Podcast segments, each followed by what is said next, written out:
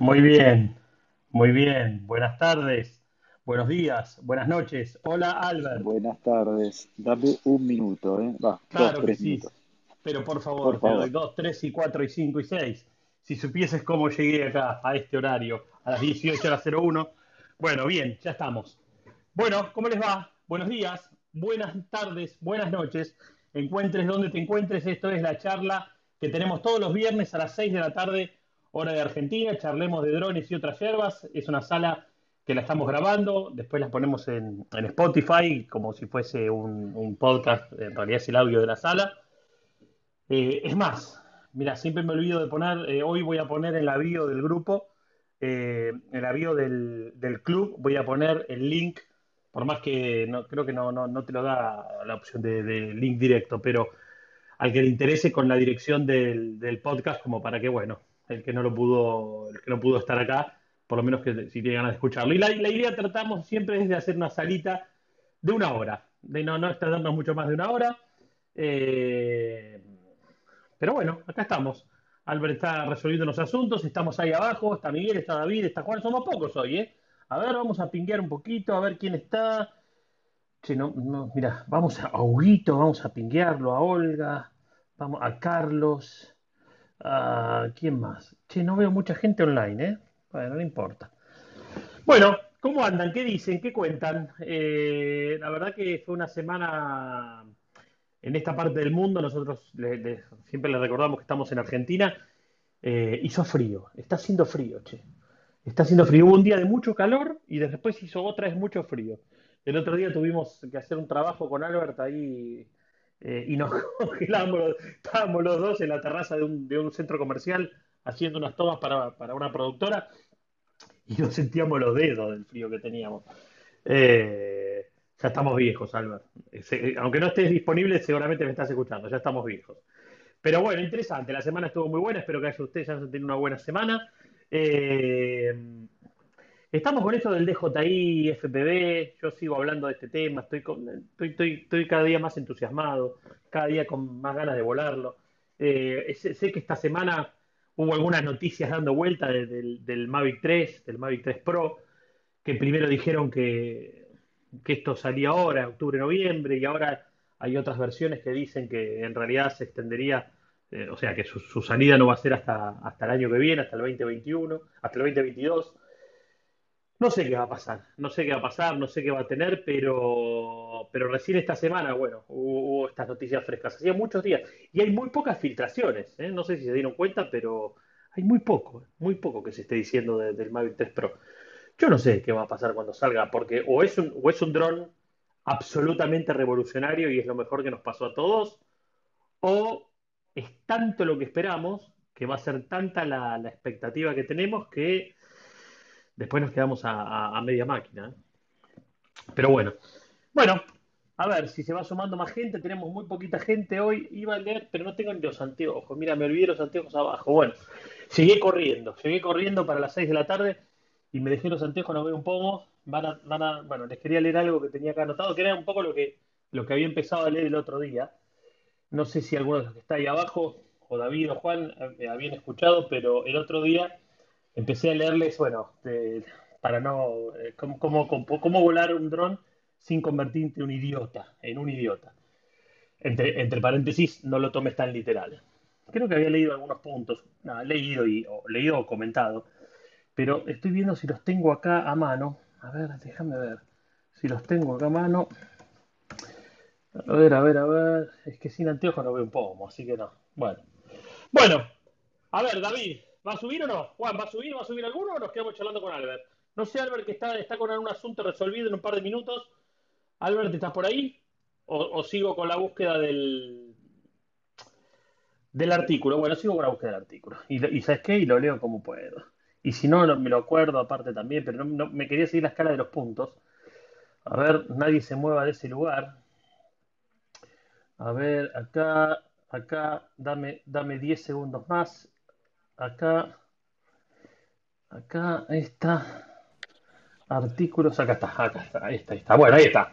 Entonces, les decía, ¿cómo volar un dron sin ser un idiota? Bueno, y, y como les dije, no lo tomen de manera literal.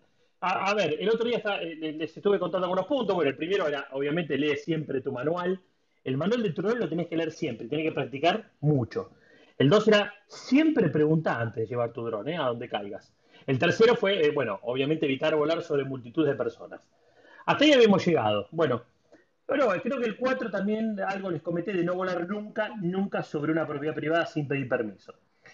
Bueno, el quinto, ahí, ahí, vamos a desarrollar. Ah, Juan subió. Juan, ¿cómo le va, querido? ¿Cómo anda? ¿Bien? Hola, Mike. Bien, bien. Ahí estamos, ahí estamos. ¿Qué dice? Eh, lo que estabas empezando a contar y está bueno el, el listado que tiene. Síguelo leyendo, verdad comentamos más. Ahí, ahí está, ahí está. Bueno, entonces sigo, sigo con esto, Juan. Ahí Álvaro cambió la foto. ¿Qué me quita? Eh, con esa foto me está poniendo que se está vacunando de nuevo. No, no entendemos nada. Está con el barbijo. está en una situación complicada. No, no, no llego a entender. Lo internaron. Estoy en una farmacia. Estoy en una farmacia. Ah, está en una farmacia. bueno. en dos minutos me libero. Bueno, yo sigo remando un dulce de leche, pero no se preocupe porque arrancamos con el punto número 5. Siempre lo más difícil del principio. el, punto número 5, ¿qué dice?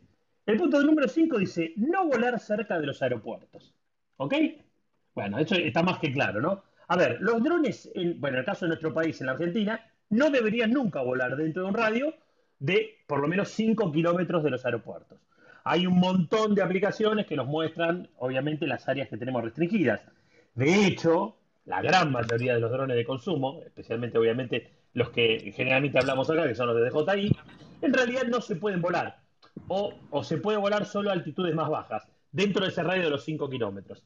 A ver, ¿por qué? Ya que cuentan con los famosos NFZ, ¿ok? Que son los no-fly zone, que impiden operar el dron en ciertas áreas sensibles. Martín estaba, estaba chiflando. Martín, ¿cómo le va? ¿Bien? Hola, buenas tardes, ¿todo bien? Claro que sí, ¿y usted? Todo bien, ¿no? Para saludarlo más que nada y pido perdón por haber faltado el viernes pasado del club. Perdón, perdón concedido. Bueno, muy bien. Este, acabo de hacer una toma espectacular con el mini que después la subo al, Telegram y para que la vean. Dale, dale, dale, claro que sí. ¿En dónde la hiciste? ¿En qué lugar? a, la orilla del río Uruguay, muy cerca de Argentina.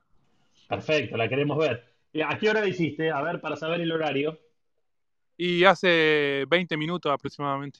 Bien, o sea que tenemos un, poquito de atardecer lindo, ¿no? Sí, muy lindo. Bueno, dale, dale, después subí la, después subí la Telegram. Eh, bueno, Martín estaba contando un poco estos puntos, sigo, sigo. Eh, entonces, a ver, esta regla no hay que, ni, no hay que ignorarla y no hay que, no hay que romperla, ¿eh? porque por más que vos creas que va a estar todo bien y que sos un operador muy prudente y un campeón y que tenés una extraordinaria experiencia, no hay que romperla. Aparte, una de las mayores críticas que reciben los drones, básicamente está, bueno, básicamente, paradójicamente está basada en el peligro que teóricamente pueden presentar esto con respecto a los aviones comerciales.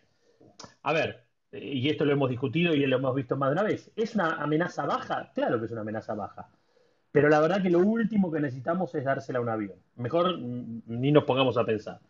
A ver, si tenés una buena razón para volar cerca de un aeropuerto, suponiendo que eres un piloto matriculado, vas a tener que ponerte en contacto con las autoridades mediante permiso y obviamente sería bueno también si que te pongas en contacto con el aeropuerto, con la torre del aeropuerto, Obviamente siempre en definitiva es con las autoridades competentes para pedir el respectivo permiso. Punto número 6. Tenés que evitar perturbar la tranquilidad. A ver, y esto es muy sencillo y es sentido común. Si vos ves que hay un montón de personas en un lugar pintoresco, alucinante, y todos en silencio, y disfrutando de un amanecer sobre las montañas, o que están todos pasmados, eh, no sé, en un atardecer en las playas de Cariló. Bueno, Cariló son unas playas lindas que tenemos acá en la Argentina, eh, todo como en un bosque, o disfrutando de una brisa en un viento a través de los árboles. Bueno, ¿se hicieron esa película? Bueno, ahí tenés que pensar seriamente si es un buen momento para meter tu dron. Pensá, pensá en los tipos que están ahí, en la gente que está ahí disfrutando de un montón de otras cosas que no tienen que ver con el dron. O sea, imagínate, caes con el dron sobre sus cabezas, porque vos tenés que tener esa foto o esa toma que es increíble, que lo más probable es que te interese solo a vos esa toma con tu dron. Porque lo más probable es que todos los demás estén sacando fotos, pero en silencio con sus teléfonos o con sus cámaras. A ver, tenemos un universo eh, lo suficientemente grande y hay muchísimos lugares para conseguir tomas geniales donde no está tan lleno de gente a tu alrededor. ¿No? Digo, hay gente que está tratando de disfrutar ese mismo paisaje agradable. Bueno, hay muchos lugares donde puedes ir donde, no tenés tanta gente y de ahí sí podés este, salir a volar y hacer tus tomas. Si estás desesperado por usar tu dron en lugar así, bueno, antes tendrías que preguntarle al resto de la gente si está todo ok. Si no, ni lo hagas, no los molestes. Y volviendo a lo que estamos en la Argentina, acordate que en la Argentina tenemos prohibido volar en los parques nacionales, o sea, y en muchas partes del mundo también está prohibido. Entonces, en definitiva, es consultar. Evita perturbar la tranquilidad. El punto número 7. Nunca, pero nunca vueles cerca de un desastre sin un permiso explícito. A ver, a menos que te hayan permitido explícitamente hacerlo, nunca, pero nunca tenés que volar con tu dron ni siquiera en las proximidades de un desastre. Porque en definitiva, lo único que vas a hacer es entorpecer la tarea de quienes sí están trabajando en ese desastre. Tu imagen esas imágenes que vos generes no te van a hacer ni el mejor piloto, ni el mejor fotógrafo, ni el mejor videógrafo. Te van a hacer ser un gil, porque en definitiva vas a, estar entorpeciendo este, la actividad de, los, de quienes sí están trabajando. A ver, lo mismo, si estás tan ansioso por volar tu dron en un lugar de estos, sí o sí tenés que tener una autorización de las respectivas autoridades, o como, como, como participa Albert y muchos otros pilotos, de un SAR. En definitiva, de algún tipo de organización que ayude o que trabaje con las autoridades. A ver, si recuerdan, seguramente más de uno lo recuerda, y más si alguno vive en Estados Unidos, en el año 2015, ¿se acuerdan que hubo una serie de incendios forestales en California? Y bueno, y debido a estos idiotas que volaban los drones tratando de hacerse los cancheros o los mejores fotógrafos, los aviones hidrantes tuvieron que esperar un montón de horas para que todas las autoridades pudieran limpiar el área de todos esos drones para poder realizar su trabajo. Entonces, en definitiva, este tipo de cosas son las que endurecen esa opinión pública y que perjudican tanto a nuestra industria. Y en definitiva es eso. O sea, es ese endurecimiento de la opinión pública contra el uso civil y legal de nuestros drones, porque en definitiva este tipo de noticias son las que más le gusta que, a los medios de comunicación, que son las que las levantan. Punto número 8. Básico. No tomes alcohol si vas a volar un dron. A ver, un par de cervecitas o algunos Fernet. Fernet es una bebida que, tenemos acá en la Argentina, principalmente en una provincia que, es la provincia de Córdoba. Eh, algún extranjero quizás no sé, bueno, alguien que no esté acá en la, Argentina puede que no sepa, pero averigüen el Fernet con cola, con coca. Este, a ver, ese, tipo de bebidas y un dron de más de dos mil dólares, y la verdad que no son una buena combinación. Si te tomaste alguna de estas bebidas, a lo mejor algún despistado piensa que no pasa nada, este, como cuando suben a, un auto a manejar alcoholizado. Miren las estadísticas de los accidentes y van a darse cuenta que sí pasa.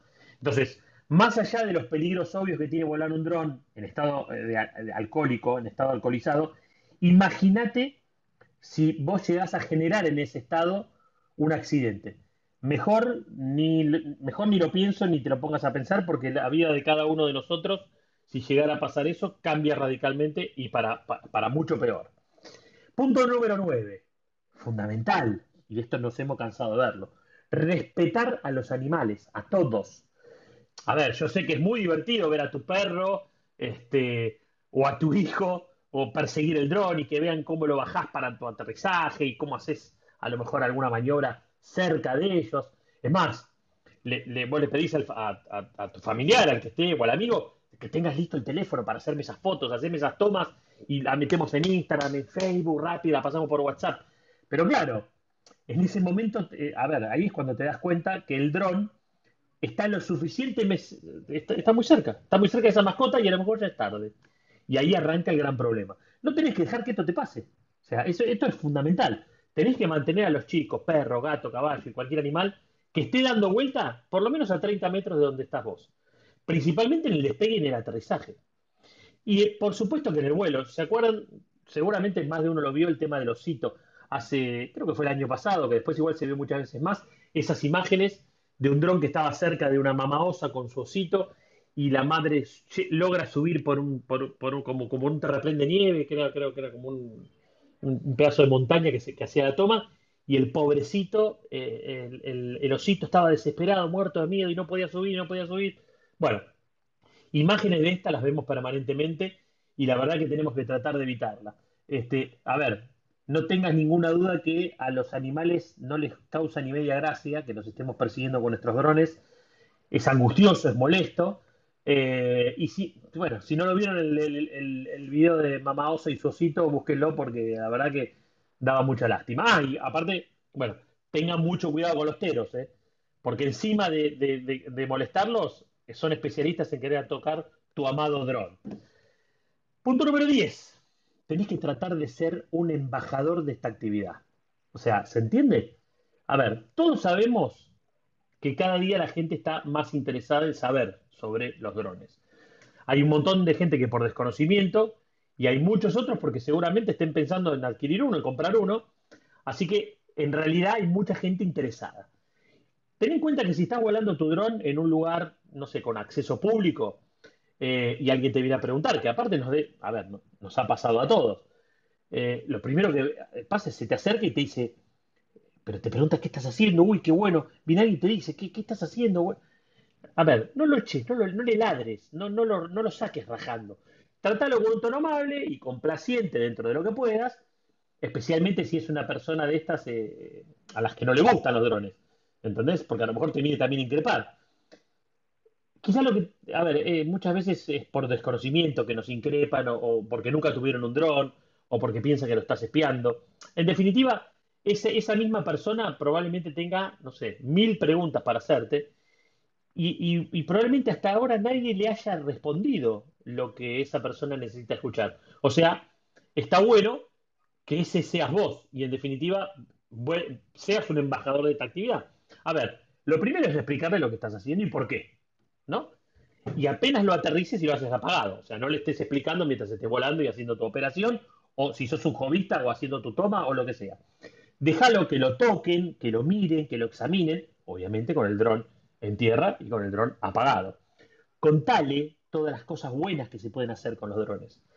Eh, mapa de área, búsqueda y rescate, bueno, lo que hablábamos de, cuando fue acá en Argentina hace unos años, bueno, Albert lo sabe también por, ese, por el grupo de SAR que él participa, cuando están en la búsqueda de, aviones que supuestamente están, en, están desaparecidos, que después muchas veces terminan en un siniestro, tenés que hablarle de lo divertido, pero tenés que hablarle también de los protocolos de seguridad que tienen antes de volarlos, eh, y admitir o entender que ellos tengan preocupación, quien no, quien no pilotea un dron o quien no está relacionado con, el mundo de los drones, principalmente por el tema de la privacidad, porque es entendible y justificable.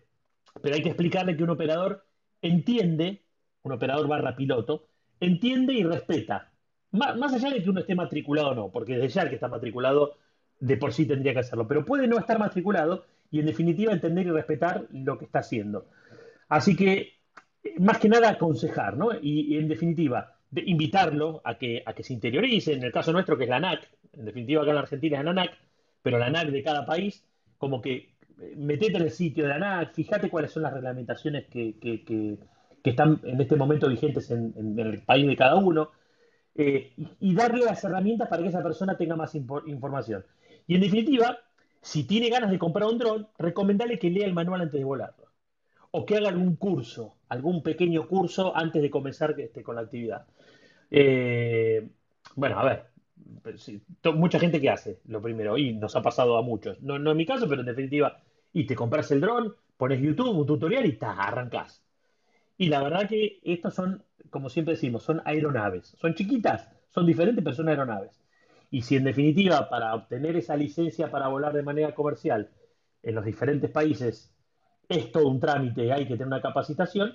Bueno, no, no son un juguete, en definitiva son pequeñas aeronaves. Entonces, pensar que si hacemos todo lo mismo y, todos en definitiva somos una especie de mini embajadores de esta actividad, en definitiva lo que vamos a estar haciendo es inculcando y eh, haciendo que ese nuevo eventual piloto tenga el conocimiento que puede tener en el futuro. Entonces, en definitiva, como es el nombre de este punto, tenés que tratar de ser un embajador de esta actividad. A ver, punto número 11 y, el último. Como ejercicio general, ¿no? En definitiva, usa las buenas prácticas y trata de ser lo menos atrevido posible.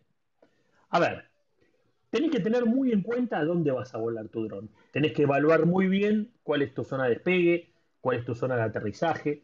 Tenés que fijarte para dónde sopla el viento. Tenés que fijarte cuál es la ubicación del sol. Porque en definitiva muchas veces, y seguro que le ha pasado a más de uno, te quedas ciego. Porque de repente mirás, miraste para arriba y, justo lo tenés en la línea del sol y al dron no lo ves más. Más allá que te encandilás. Y van a pasar unos cuantos minutos si es que no lo llevaste muy lejos y no lo vas a ver más. Estamos hablando en aterrizaje y en despegue. En definitiva, después muchas veces no lo vas a perder a distancia, pero lo vas a estar viendo en tu, teléfono o en tu iPad. Entonces, tenés que tener en cuenta toda la zona esa y todas las buenas prácticas son fundamentales. Tenés que mirar que no haya nadie alrededor, en definitiva, que es lo que dijimos más, en, un punto anterior, por lo menos en un radio de 30 metros. Eh, tenés que tener todas estas consideraciones para evitar tener un problema y tenés que limitar el problema que tengas viendo muy bien cuál es tu zona de despegue, de aterrizaje, cuáles son, si tenés árboles cerca, si tenés un edificio, si tenés cables, si tenés cables de alta tensión.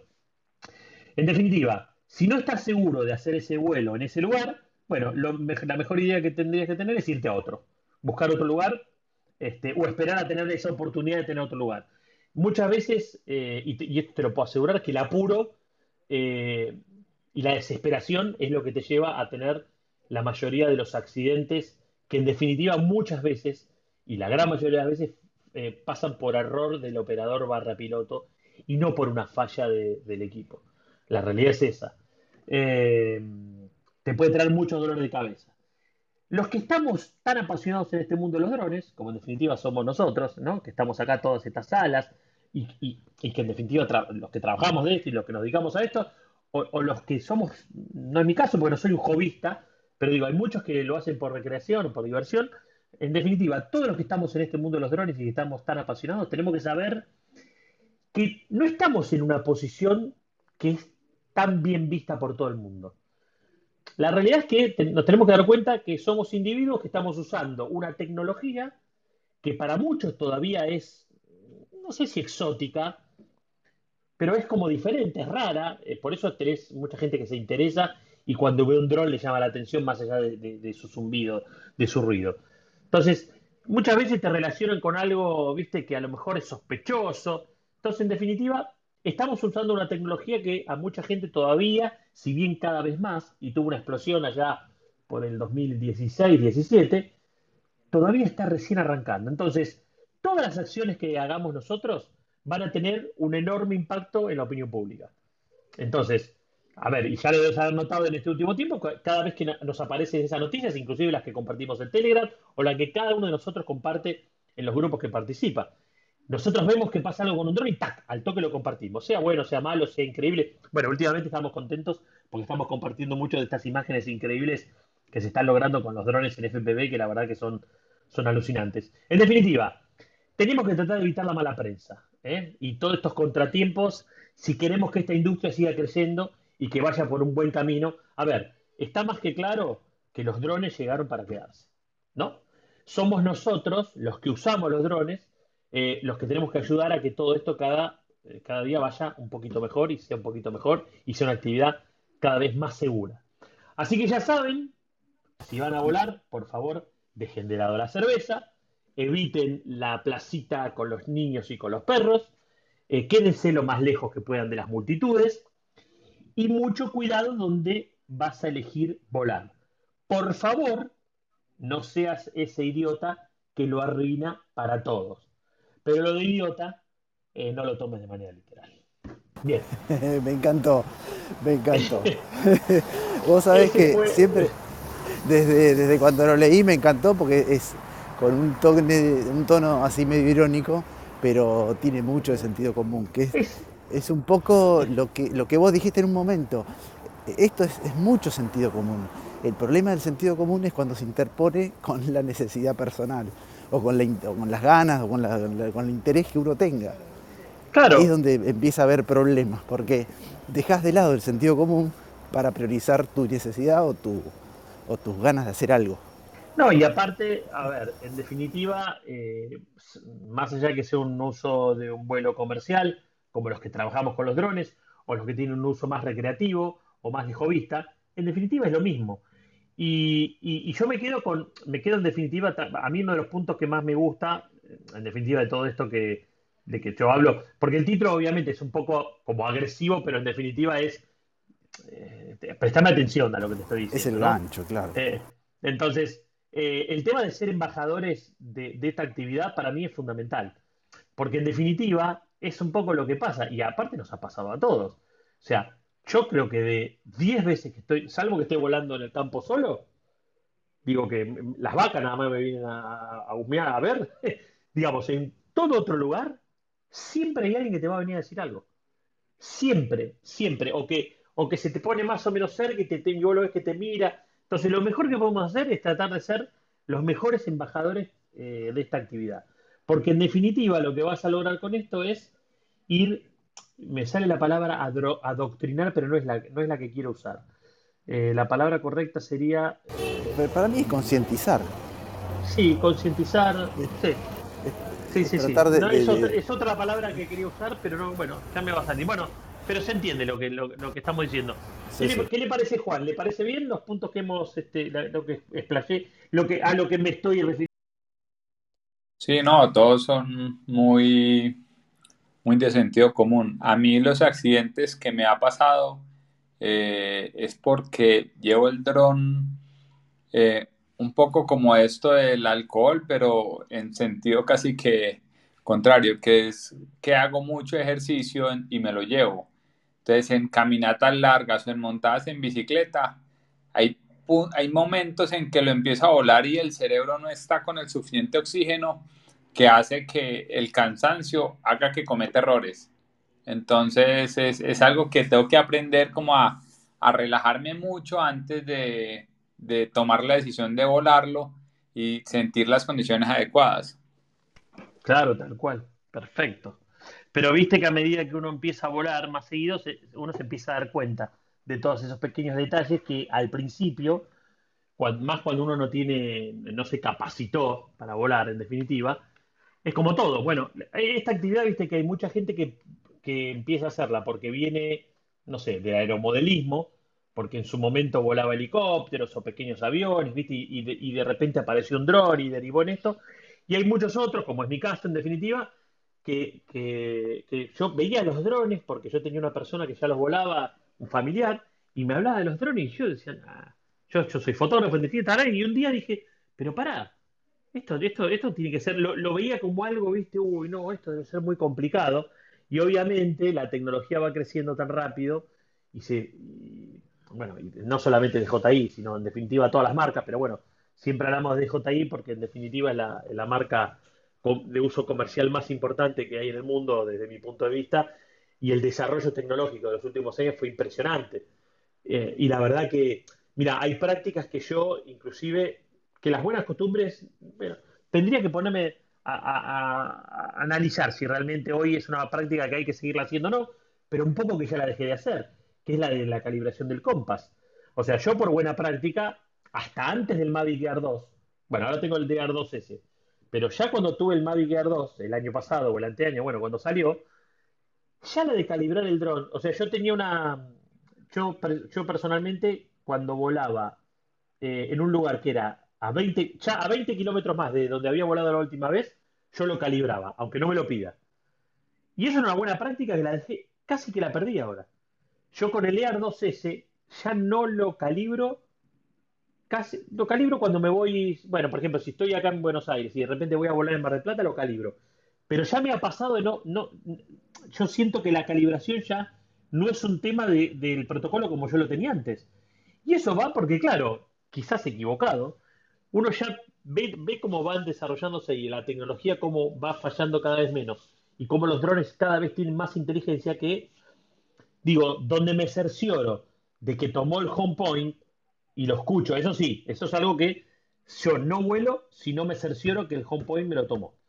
Y lo esfuerzo, y lo vuelo, y, escucho de home listo, arriba. Y si no lo escucho, bueno, un poco lo, levanto y escucho que lo haga. O sea, sí me tomo esa consideración que eso sí no lo he perdido.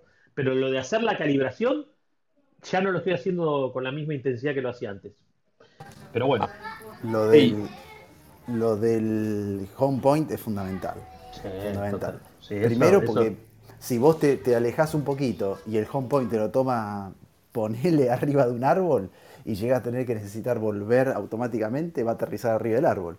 Así que es tan sencillo como eso. Y hay un pequeño tipcito, es que si vos vas a levantarlo al, al dron eh, para que tome satélites un poquito más alto, porque por ahí al, donde estás despegando hay muchos edificios o, está medio bloqueado que no levanta de 3, 4 satélites, que necesitas, necesitas 7 por lo menos, este, siempre levantarlo de forma vertical sin irte, sin moverte, ¿no? Siempre de forma vertical. Subí 5, 10, 15, 20 metros, lo que por ahí necesites, pero sin moverte, para que el home point siempre sea en ese lugar que vos elegiste para, para después poder aterrizar en ese lugar.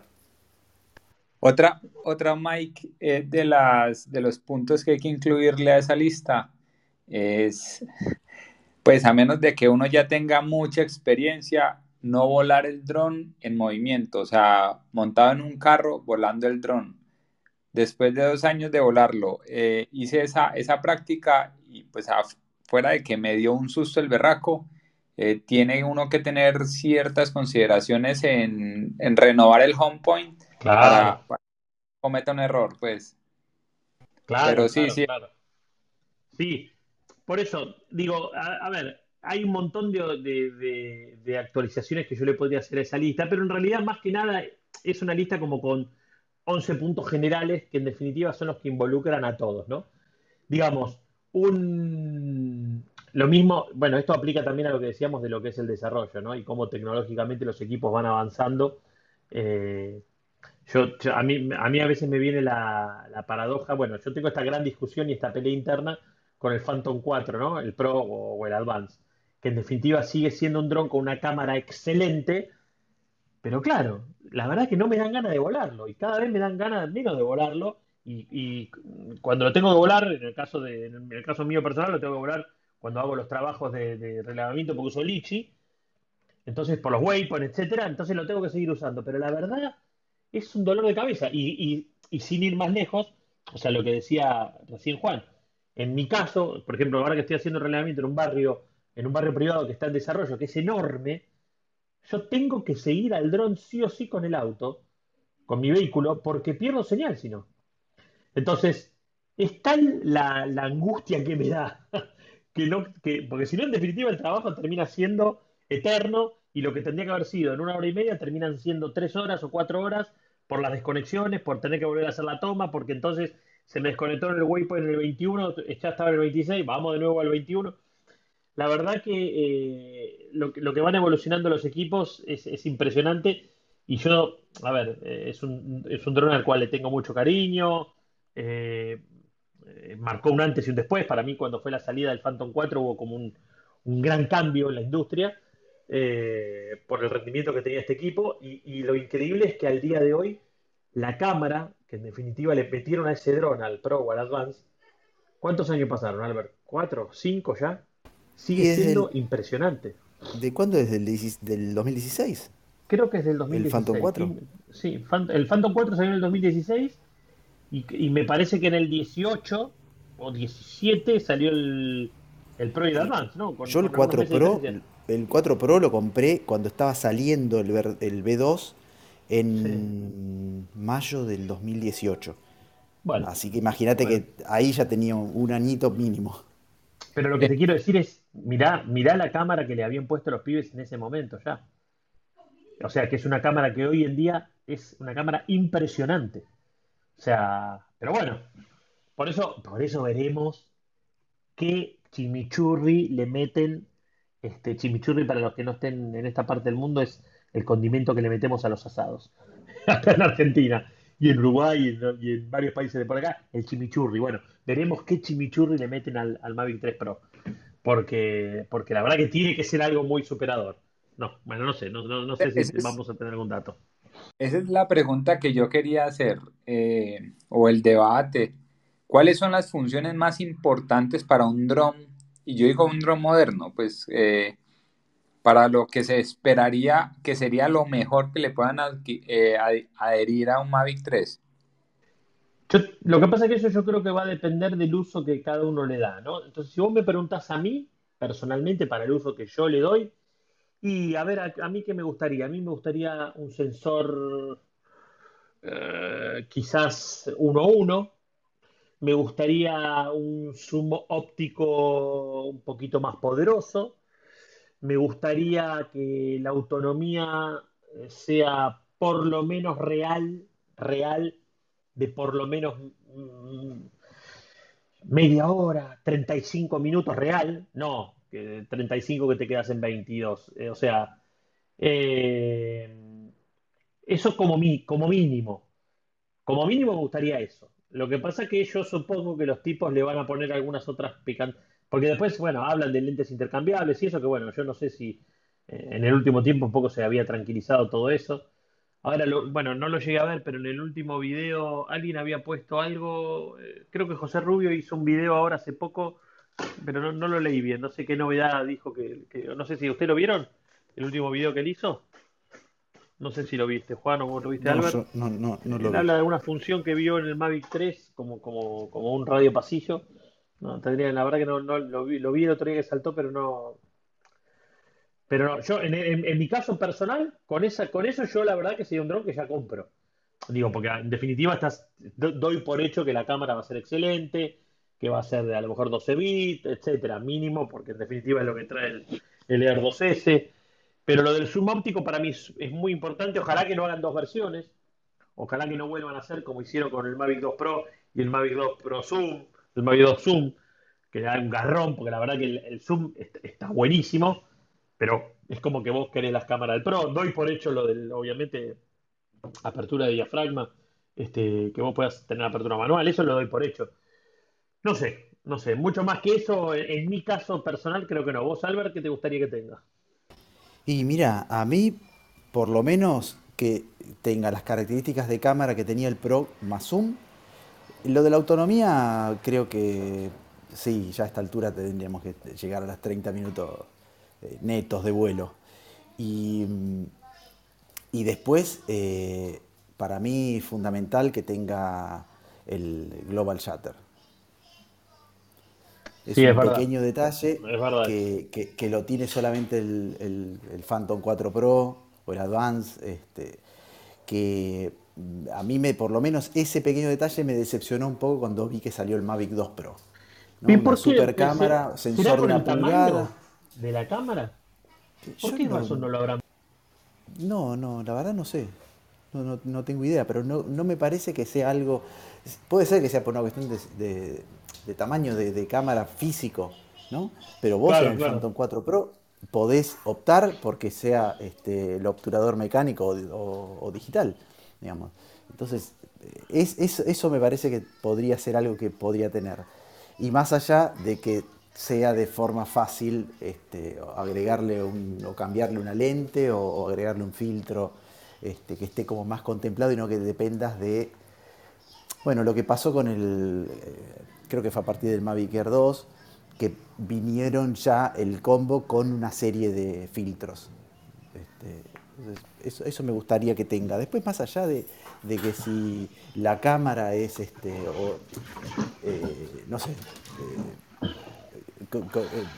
con, un gimbal más, más, este, que se pueda sacar la cámara y poner otra, eh, me parece que no, no es el, objetivo de este tipo, del tamaño de, este dron, que tenga que puedas intercambiar la cámara. Pero ya solamente con esos, esos pequeños este, actualizaciones y supongo que, ya va a venir con OcuSync 3, con todos los modos de vuelo eh, medio semiautomáticos o, asistidos. Este, yo creo que es un dron que, va a ser el dron del año después del FPV. Después del FPV. Claro, después del FPV. después del. Ese es el dios. Ese, fue el disruptivo, ¿no? Realmente abrieron una categoría de producto con ese. Totalmente. Totalmente. Cada día que paso, te digo que eh, me pongo en. posta que me pongo en defensor. Me voy a poner una remera que diga I love the DJI FPV. Pero, pero no para. De, o sea, mejor dicho, sí para debatir con el piloto de pilotos de FPV Nacro, pero yo creo que habría una categoría posta nueva. Eh, y que solamente el que, el que tiene un dron de estos y que lo usa eh, más que nada en la industria audiovisual y haciendo las salvedades que ya las hice innumerables veces, que por supuesto que me encantaría que la cámara sea mejor, no hay ninguna duda, que por supuesto que le faltan algunas cositas al dron, ninguna duda, pero digo, para un comienzo es impresionante la tecnología que tiene ese equipo. Eh, y el otro día me pasó que, es más, lo consulté en un grupo de expertos, digo, creo que son expertos, en un grupo que estoy de FPV, de DJI, que son la mayoría europeos, porque si hay algo que caracterizaba, eh, es un dron que la verdad que al tener el OcuSync 3 y eh, la capacidad del alcance de conexión, la verdad que nunca me falló. Y el otro día por primera vez perdí conexión en una situación bueno, que si te la pones a pensar, no es ilógico, porque estaba a una distancia bastante grande, pero digo, es algo que la verdad que digo, pucha, se supone que este equipo no podría perder nunca conexiones.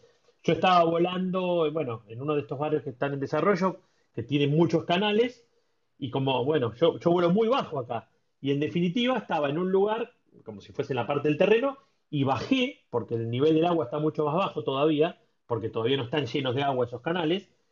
Y cuando empecé a bajar, bajé dos metros y perdió señal y me tiró RTH, que no me había pasado nunca. O sea, nunca, no me había pasado. Mira, Albert y Juan, se van a reír, creo que no me pasó nunca con ningún dron que solo me pida RTH. Nunca, ni con ninguno, ¿eh? No importa. ¿Por qué razón? Pero no me pasó nunca. ¿Cuánto, tiempo, ¿Cuánto tiempo te quedaste sin señal? ¿Con, de conexión con el control? Nada, 40 eh, segundos, 30 segundos. Ah, en cuanto el dron. Claro, en cuanto el dron levantó. Eh, no, capaz que menos, Albert.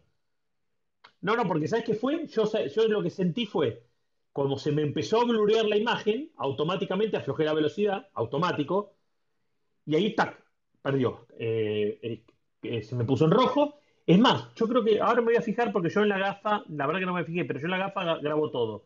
En, la, en el equipo no, grabo la, toma que me gusta, pero en la, en la, en la gafa le puse, le puse una memoria de una de 128 GB y la tengo grabando todo. Desde que despega, aterriza, todo, todo, todo, todas las tomas. O sea, todo el, todo el, desde, el, momento que despega está grabando. Y es como que no perdí señal, porque no es que se me puso negro. Se me bluró y automáticamente me, me tiró RTH. Entonces lo que hizo el dron, yo estaba, como si te digo, volando desde donde yo, desde mi posición, desde mi cero, yo estaría volando a menos 3, menos 4, menos 5 metros. ¿Se entiende? Pero estaba a mm, por lo menos 600, eh, 700 metros donde estaba yo. Y se me cortó y se me levantó. Bueno, levantó. Eh, cuando veo esta situación, viste, me puse mm, semi nervioso, pero yo ya había, había bajado la velocidad. El dron es como que se detuvo, pic, clavó, como si yo hubiese puesto el botón de pánico, subió. Yo creo, bueno, que yo creo que subió hasta mi cero, detectó la línea, la línea de vista y automáticamente agarró y lo traje de vuelta. Pero. Ahí, bueno, digamos, se te interpuso el suelo. Exacto. Te cortó la, conexión del control del suelo. Exactamente. Por lo tanto, yo pensaba después, digo, pero espera, si yo el dron después quiero hacer esas tomas que DJI nos vende en sus videos, que vuela por esos cañadones, eh, voy a tener que estar al borde del cañadón.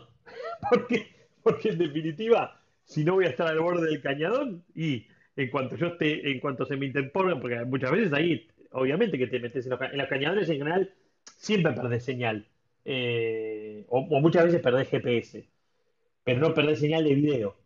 ¿Viste? En este caso, en, el de este dron, no podés, eh, no, no, o sea, tu señal de video tiene que ser sí o sí lo más fidelina posible porque a la velocidad que va, te imaginas que te la pones en medio de un segundo.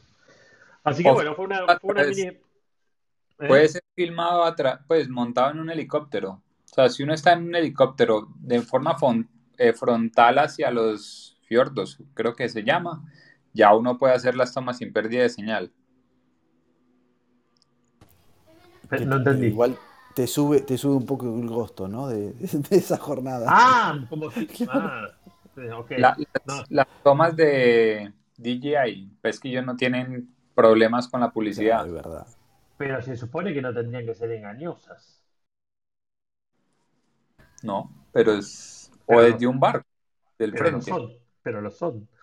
Bueno, han hecho, han hecho publicidades de, de, drones que lo grabaron con otros drones, así que. No se lo digas a nadie. Che, sacaste, volviste a poner tu foto institucional. Sí, sí, sí, Ahora, ahí, porque ya salí de la farmacia, así que ya estoy en ah, mi casa. Ah, ok, ok. Era la onda, era la onda. Era, era momentánea nada más. Bien. Es que, eh, volviendo un poquito al, texto este que, vos habías escrito en su momento y que compartiste hoy, que está buenísimo, a mí me encanta, porque siempre es como un refrescar esas cosas básicas que por ahí uno se va olvidando después de, que va pasando el tiempo. Eh, ayer, una universidad acá de Buenos Aires había hecho una liga de lucha de de robots, pero virtual. ¿no? O sea, cada, cada participante desarrollaba un, robot virtual eh, con, no sé, programación con bloques. Ayer me enteré que existe la programación con bloques. Este, y hubo diferentes categorías, desde 8 años, 11, 16, eh, creo que era la categoría más, más grande, y a los ganadores de cada una de las categorías quienes podían invitar a algún compañero que, quisieran, o del equipo o amigo. Eh, uno de los premios eh, era un, webinar sobre introducción a los drones, que dimos ayer. Y la verdad que fue una experiencia que estuvo buenísima porque tiene que ver con esto, ¿no? De, volver a, revisar cosas básicas. Y cuando vos tenés que explicarle a, chicos de 8, 9, 10 años eh, cómo se vuela un dron, qué, qué, tenés que tener en cuenta. Hacer hincapié en esas cosas, en el sentido común, en cosas que por ahí no, estás acostumbrado a, a, tener en cuenta, a mirar, a, evaluar, como por ejemplo cables que cruzan este, de un edificio a otro y que nunca levantaste la vista y, si, realmente no prestas atención no lo ves porque son cables finos o ramitas, ese, tipo de cosas, más allá de, lo que es mover una palanquita y que el dron se mueva para adelante y mover otra palanquita y que el dron suba o baje. Me encantó la, experiencia esa de, poder estar viendo qué, qué, le pasa a un nene de 11 años, qué, ve de interesante o de cautivante en el mundo de los drones. Y, la verdad que, en lo que siempre en lo que uno puede, es esto, ser un buen embajador de la profesión o, de la actividad, porque esa, es, la, mejor manera de, por ahí de concientizar. No sé si Mike te acordás de la palabra que querías buscar y que no, que no, que no era este, adoctrinar. Concientizar, esa era la palabra. claro, concientizar, exactamente. Que, que realmente es una herramienta maravillosa y que tiene muchísimo. Yo creo que estamos recién como arrancando, ¿no? Es como si fuese el 1920 de los autos, este, donde todavía, o sea, si bien ya estaba establecido como, como medio de locomoción, pero evidentemente, vos fíjate todo lo que pasó y todo lo que le falta de desarrollo a lo que es el auto, los autovoladores, todo eso que, siempre, que siempre hablamos. Pero los autos voladores con los drones van a tener mucho en común, seguramente. Ahora, viste que vos ahora que nombrás esto de los chicos, yo sabes que siempre me llamó la atención, me pasa con mis hijos, pero no solamente con mis hijos, lo veo con un montón. No, los niños como que no se, o sea, no le dan bola al tema de los drones. No sé, no, no, tampoco me puse a analizar demasiado, pero las veces, por ejemplo, o sea, uno, lo, lo primero que imaginé, uy, con estos los drones voy a tener a mis hijos, bueno, ahora son un poquito más grandes, pero digo, uno tiene 13 y el otro va a cumplir 17, mañana cumple 17 ¿Mañana cumple 17? ¿Mañana? ¿Años mañana o no? Sí. Vamos, Albert, querido. Que lo cumpla. no, no sabía. Que lo cumpla. Te no hoy, tu hijo... mañana. Sí, sí, ¿No sabía que tu hijo también cumple el 14 de agosto? Sí, sí, sí, sí. De hecho, de hecho, lo tengo agendado, Albert, cumpleaños y abajo dice cumpleaños tu hijo. O sea, por mí. cumpleaños. este, así que me acordé. Así que feliz cumple, Albert. Te lo decimos hoy. Los, Muchas gracias. Los, los 150 que estamos en esta sala en el día de hoy, Este, viernes 13 te deseamos un muy feliz cumpleaños. El viernes 13 no te cases, ni te embarques, ni te metas en una sala de clubhouse, ¿no? Exactamente. Ah, por eso, por eso somos 14 gatos hoy. 14, tuviste re generoso.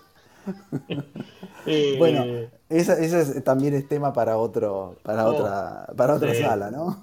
Sí, sí, sí, sí, Bueno, muy bien, estamos ya llegando casi al final de esta sala. Eh, hoy no fuimos, no fuimos tantos, hay mucha gente que está muy conmocionada porque Messi eh, es nuevo jugador del Paris Saint-Germain, del PSG, entonces entiendo que esto nos ha puesto a todos los que nos gusta el fútbol muy nerviosos, y, o sea, nerviosos por un lado y contentos por otro lado. Entonces, todos los, eh, como, como, todos los que nos encanta verlo jugar a Messi, eh, estamos en el mundo, cualquier cosa, ¿no? De los cualquier cosa, cualquier cosa. Para, para, para, para un minuto. Vos no te puedo dejar pasar antes, que, antes de que cerremos la sala de hoy, que dijiste que no sos jovista. Eso me parece que es desatinado. Primero, porque vos sos un entusiasta total, así que me parece que sos, eh, tenés el alma de jovista, pero total. me refería... Por más que te dije, te, no sé, te, dediques profesionalmente a esto. O sea, pero el jovismo creo que no lo debería dar por, por perdido. No, no, lo que pasa es, viste que uno siempre, viste que, viste que es como que la reglamentación diferencia del uso jovista o recreacional del uso eh, profesional comercial. bueno, medio medio que lo, decía por, ese lado. Y la otra eh, cosa que no te dejar pasar es, ya que de Messi el, el PSG, es el video. a ver si podemos descostillar un poquito el, el, video ese con FPV de, la presentación de Messi en el, en el Camp Nou, iba a decir, mira, la verdad que lo tenía para hablar, lo que pasa es que como no vi bueno, por lo menos no vi de los, de los, de los amigos eh, que habitualmente vienen a la sala, que son pilotos de, de FPV y, de los varios que hay de pilotos modo acro pro, pro, pro, pro, hoy como hoy no vi a ninguno, quizás haya alguno de los que estén abajo, pero yo no lo conozca, dije, no, bueno, no, no, me, no me voy a meter en ese tema. Ahora, ya que nos quedan siete minutos, voy a dar mi opinión. ¿sí? Mi opinión desde el mundo profesional audiovisual. La verdad que cuando lo vi me encantó, sí, me gustó, me gustó porque, pero me gustó más por el entorno, más porque esto, porque uno viene con esta adrenalina de Messi y de que se fue al Barcelona y que, y que entró en el PSG y que estamos hace cuatro días, por lo menos los argentinos, como locos, este, y, viendo y las imágenes, y, el PSG que tiene, lo tiene armado el tema del marketing digital, de, lo tiene absolutamente al dedo porque ellos te proveen de todas las imágenes, tienen un equipo laborando todo el tiempo y la verdad fue tan tan abrumador todo que cuando apareció el video, wow, yo vi que lo empezaron a replicar y la verdad que ya cuando lo vi, ya lo vi con una calidad que no lo busqué en un montón de redes, inclusive en las redes sociales oficiales del club y en todas no lo veo perfecto, lo veo con una calidad que deja que desear. Después no me pareció tan bueno, no me pareció tan espectacular, el vuelo no me pareció increíble, no está hecho en una sola toma. Desde mi punto de vista, quizás me equivoque, pero para mí son tres, son tres situaciones diferentes. Para mí tiene una parte de render también. Algunos dicen que no, algunos dicen que sí. Eh, pero el vuelo en sí no me pareció tan espectacular. Me parece que si es que lo hicieron así todo de, corrida, bueno, salió como salió. Este, ese mismo video se lo das a hacer a alguno de los grosos de verdad y, te morís muerto. O sea, el vuelo, mira, te voy a hablar de detalles específicos. No sé si algunos abajo lo vieron o no. Pero, por ejemplo, ya cuando el, cuando el dron entra volando, antes de que entre a la parte donde está el store, ese vuelo, eh, no sé si notaste, Albert, que vuela con la cámara muy, hacia, no sé, muy hacia, abajo. Sí, demasiado piso. Inexplicable, inexplicable. Puedo decir, pero espera, no, lo que pasa es que no quiere compensar, o sea, técnicamente estoy pensando, ¿no? No, bueno, entonces la, la cámara tiene muy para abajo porque si la ponía más arriba, con una inclinación del til más alto, se le metía la luz. No, o sea, e, en un momento parece como si estuviese, hubiese sido una toma que hasta tuvo cortada. El vuelo no es, no es, tan, no es tan preciso, no es tan fluido, es medio errático. Cuando hace la salida y la entrada, hacen hace ese loop para volver a entrar, porque evidentemente hicieron o cambiaron el dron o cambiaron la toma, o esa toma la tenían desde antes. La verdad que no sé. Después el vuelo adentro de ya las instalaciones, bueno, más o menos. Y después ese vuelo final que le dan vuelta a Messi, que sí, que creo que. O sea, tiene pinta de render, pero a la vez yo vi el back y sí, lo, se lo ve a Messi, se ve el dron que vuela. La verdad, No entiendo cómo no se quedó con Messi, no, Messi no le hizo una carita o le tiró con la pelota o algo, pero se va, se va hacia atrás tipo Droni. La verdad, sí me gusta, ¿por qué? Pero porque Messi y por el contexto en el que estamos, ¿no? Digo, con todo esto que fue increíble. Ahora, si me, si me corro un poquito y lo miro desde, desde mi gusto personal, barra profesional, la verdad, eh, uno más.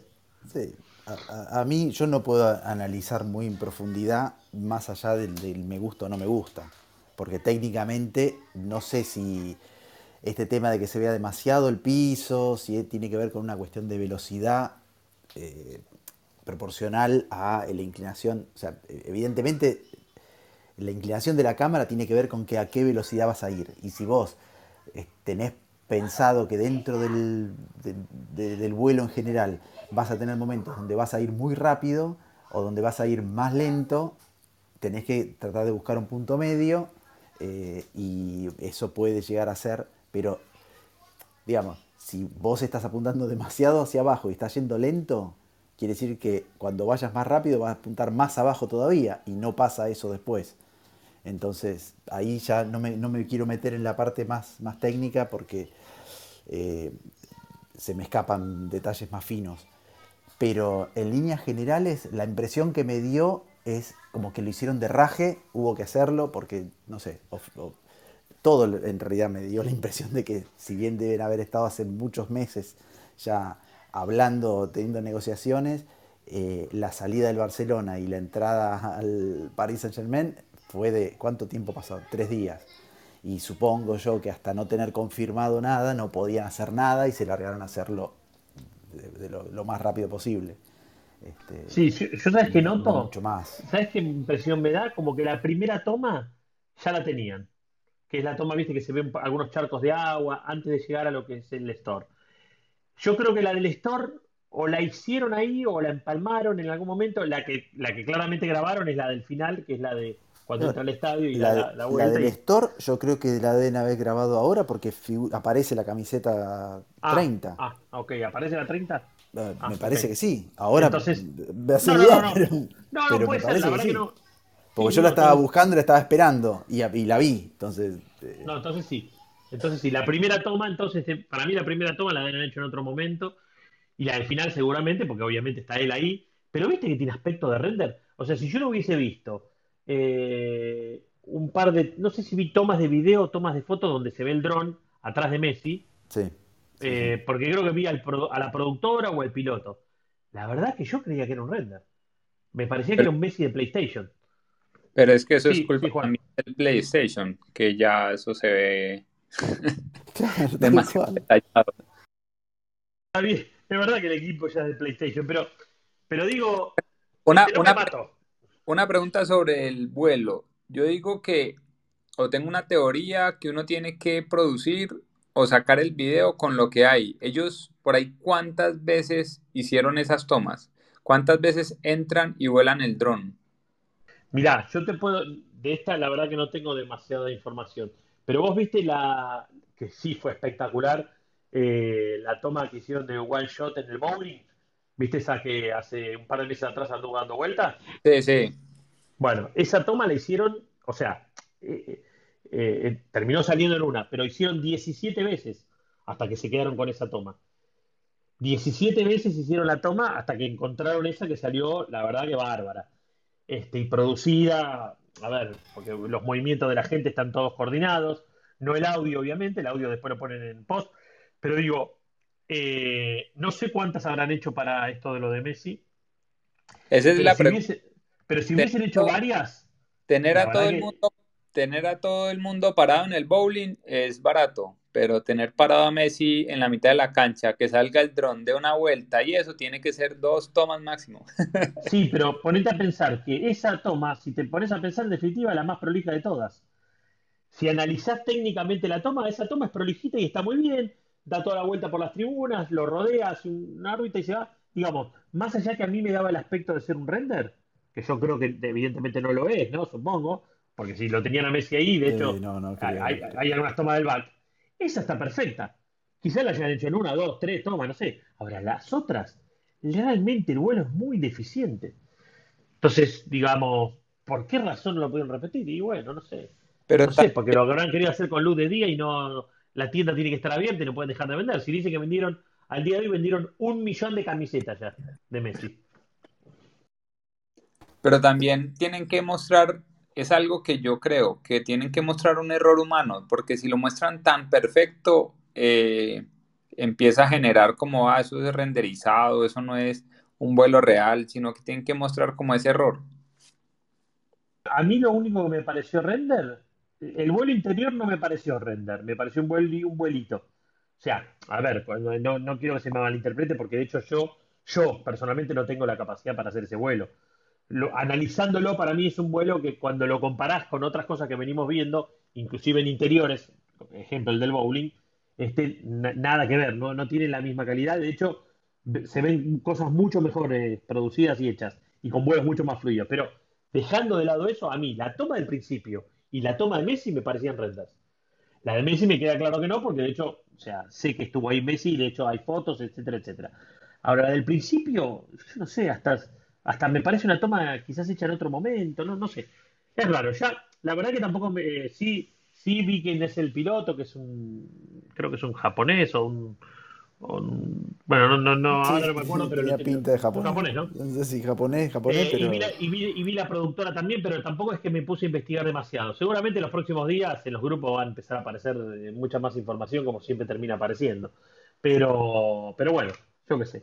Este, la verdad que eh, dentro del contexto que, que tiene que ver con todo esto de Messi, y bueno, está todo buenísimo. Lo que rescato de todo esto, y que sí es lo que yo comentaba en algún lado, y decía, en definitiva, ahí te das cuenta cómo eh, esta imagen eh, que están dando los, los, estos drones en FPV, bueno, en esta onda Cinegup, eh, cada vez son más consumidos y cada vez llaman más la atención al público en general. Porque en definitiva, esto, a ver, así como la, la movida esta de Messi en el PSG revolucionó, ustedes vieron, ¿no? La cuenta del PSG tenía 20 millones de seguidores y en dos días tuvo 43 y no sé cuántos tendrá ahora. O sea, y en definitiva, lo que va a hacer es que a visualizar y que mucha gente diga, pero esto está hecho con un dron, ¿con qué está hecho? Y está buenísimo, en definitiva, está buenísimo que, se siga viendo, primero que, o sea, que es lo que yo vengo viendo hace rato, de que todo lo que tiene que ver con la FPV cada vez se va a usar más y cada vez está más requerido eh, por, este, por las empresas. Eh, y la verdad que, bueno, bienvenido sea, porque en definitiva es más trabajo para todos y es más crecimiento para la industria. Bueno, creo que estamos para pegarnos el buque, para retirarnos de, este, de esta hermosa, hermosa charla que hemos tenido como todos los viernes a las 6 de la tarde hora de Argentina. Esto es Charlemos de Drones y otras hierbas, es una sala que hacemos desde el primero de febrero, o sea, más de seis meses llevamos, eh, acá en nuestro club, en Drones en Español. Si hay alguien que no está haciendo el club, bueno, ya sabe, le dan un, un toque a la casita, nos ponen un follow y enseguida los agregamos. Quien quiera puede venir a nuestro grupo de Telegram, que tenemos, que está en la bio, en la bio está el, está el eh, digo a decir el link, pero está en la descripción, es drones, es fácil igual, drones en español. Drones en español. Ese es nuestro grupo de Telegram. Así que nos encontramos el viernes que viene a las 6 de la tarde por el mismo canal. ¿eh? ¿Qué te parece, Albert? ¿Algo más o chau chau? Sí, señor, nada más. Bueno, Juan, gracias por, gracias por haber venido a visitarnos, a charlar un rato con nosotros. Le agradecemos abajo a los que están, a Miguel, a David, a María, la conspiracionista número uno, a Paco, a Yopera. Gracias por todo. Gracias, Yoshi. Ha venido a cerrar 704. Nos encontramos el viernes a las 6 de la tarde hora argentina en Charlemos de Drones y otras yerbas. Chau, chau. Buena semana para todos. Y buenos vuelos. 3, 2, 1, 1, en room.